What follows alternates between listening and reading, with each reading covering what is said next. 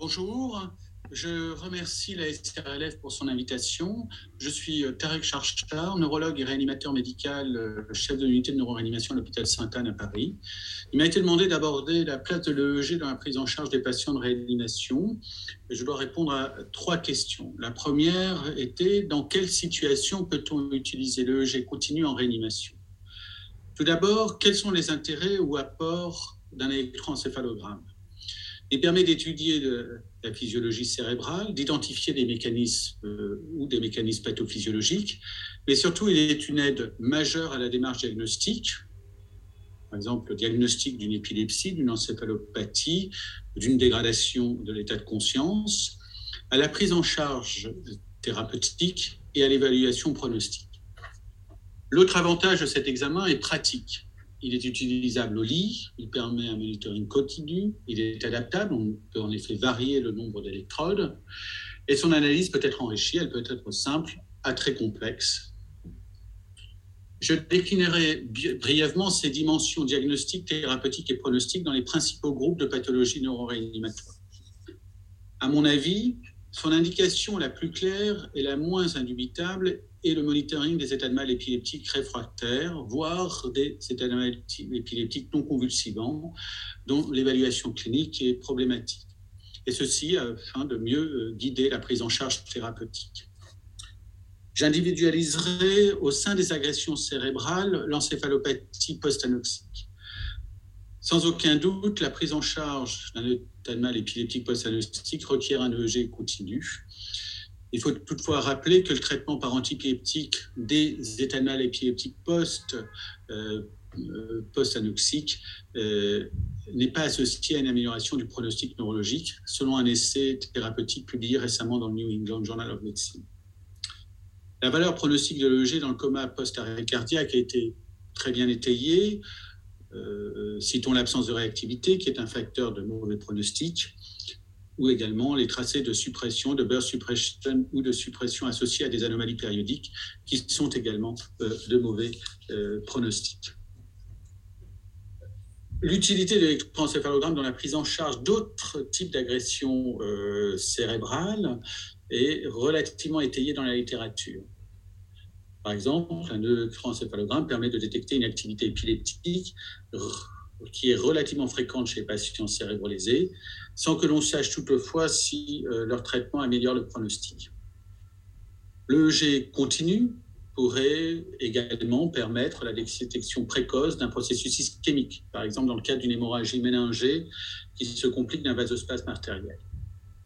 Nous pourrions enfin citer euh, des ondes lentes de dépolarisation corticale qui seraient aussi un processus délétère, mais de détection euh, excessivement complexe.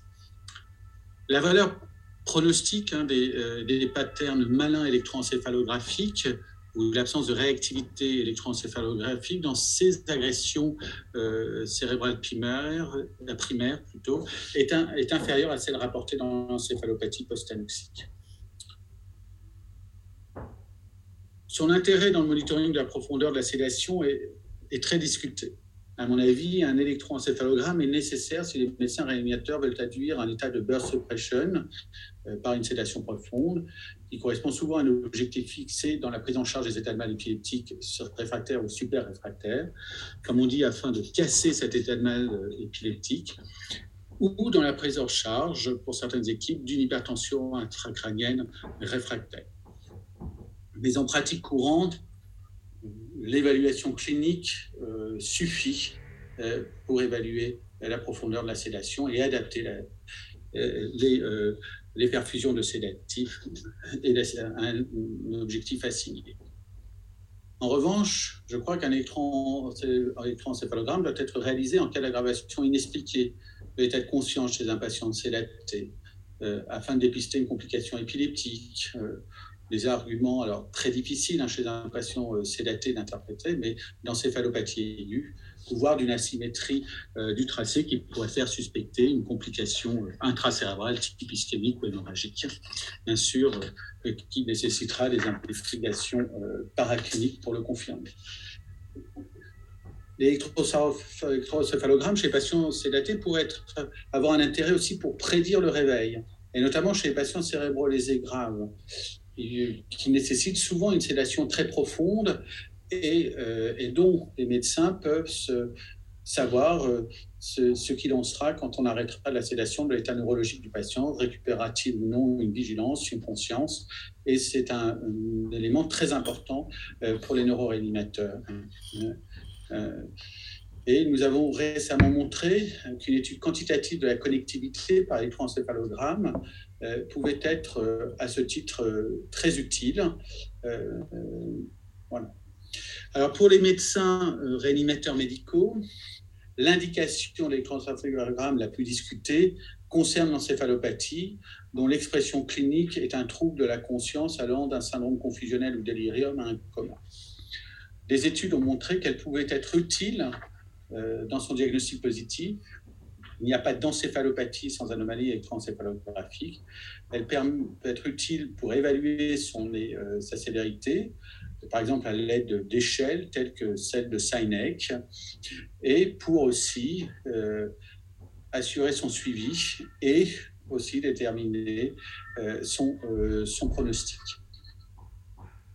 Mais l'ensemble des données de la littérature sont réellement insuffisante pour prôner un EEG continu dans cette indication et euh, généraliser le EEG continu avec quasiment tous les patients de réanimation médicale qui sont, comme on le sait, à très fort risque de développer des syndromes confusionnels. En revanche, comme toujours, un électroencéphalogramme est à mon avis doit être réalisé dès que l'on a des arguments cliniques pour un processus épileptique, un patient qui présente des myoclonies, euh, des, membres ou des clonies des paupières, ou si on a un doute, par exemple, sur la réalité du délirium, on n'est pas sûr qu'il s'intègre dans une pathologie, euh, dans une encéphalopathie, mais peut-être d'autres natures euh, dites fonctionnelles. Et si on n'a pas de cause évidente à un délirium, c'est dans ces cas de figure, je crois qu'un électroencéphalogramme s'impose. Nous avons en revanche l'habitude dans notre centre de réaliser un EEG continu dans les bilans pronostiques d'un coma. Nous avons mis en effet en, place une filière euh, d'évaluation pronostique des patients qui ne se réveillent pas, euh, quel qu'en soit le contexte, et qui nécessite une, évaluation multimodale euh, qui comporte un électroencéphalogramme, des potentiels évoqués, somesthésique, auditive et cognitive, et aussi une imagerie. Ce, et nous faisons un électroencéphalogramme continu pour détecter des anomalies épileptiques, mais aussi détecter des éléments qui pourraient être de nature euh, favorable sur le plan pronostic, tels que les figures de sommeil. Dans la pratique courante, je privilégie beaucoup le G en cas de trouble de la conscience inexpliquée, comme je l'ai dit euh, précédemment. Et parfois, ils peuvent nous orienter vers certaines étiologies euh, spécifiques, tels que les delta broches dans les encéphalites auto-immunes anti-NMDA. Enfin, il est évident que euh, les analyses quantitatives complexes des signaux électroencéphalographiques, par exemple pour étudier la connectique, permettront dans le futur d'augmenter l'intérêt pronostique de l'électroencéphalogramme. Et c'est vraiment un champ de recherche des neurosciences appliquées et des sciences absolument majeur et en plein, euh, et en plein développement. Et probablement, euh, euh, ces, analyses passeront dans la pratique courante dans les, années à venir. La deuxième question à laquelle je devais répondre était quel est, l'intérêt d'une approche continue électroencéphalogramme par rapport à une utilisation discontinue?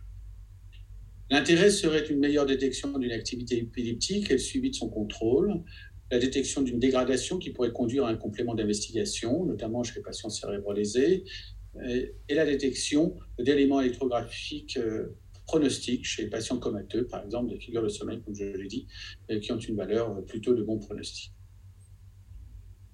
Ainsi, l'essai randomisé mené par Andrea Rossetti chez les patients cérébrolésés ou non montre que le G continu, comparativement à un électroencéphalogramme standard, permet une meilleure détection des activités critiques et intercritiques, ainsi qu'une meilleure conduite du traitement antipileptique, sans toutefois modifier la mortalité qui était le critère de jugement principal.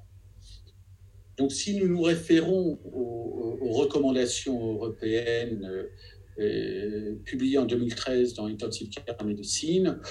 Euh, un électroencéphalogramme continu euh, serait utile dans le monitoring des états de mal épileptiques et notamment non convulsivant, et utile aussi dans la prise en charge des patients cérébrolésés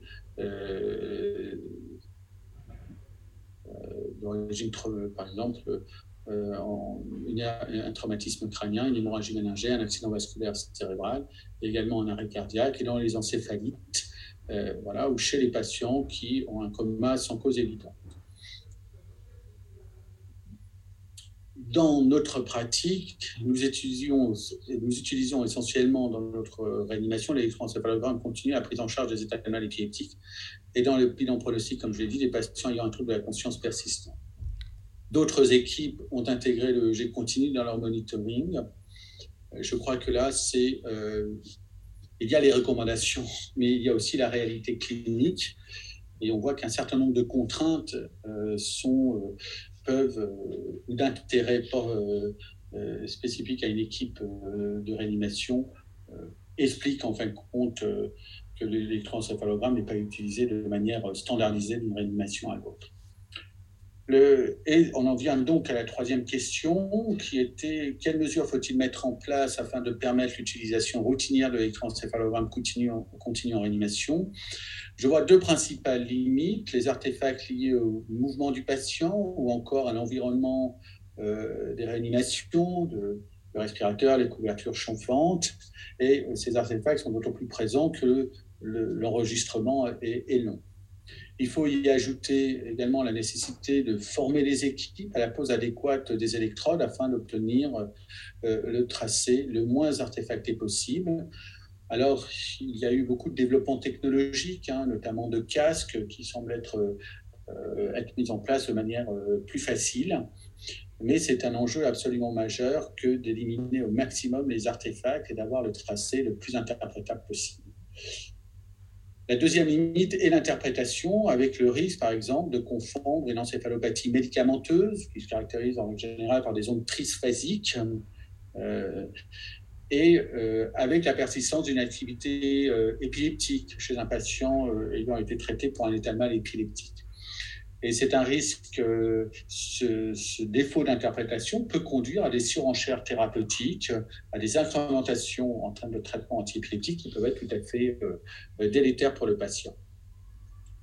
Euh, voilà, et on sait qu'on peut rentrer à ce moment-là dans un cercle vicieux où les traitements eux-mêmes antiépileptiques peuvent favoriser la survenue d'encéphalopathie, euh, telles que la dipakine, mais aussi le lévétiracétam ou d'autres. L'autre facteur limitant est la formation à la lecture des patterns, des activités de base euh, des médecins réanimateurs.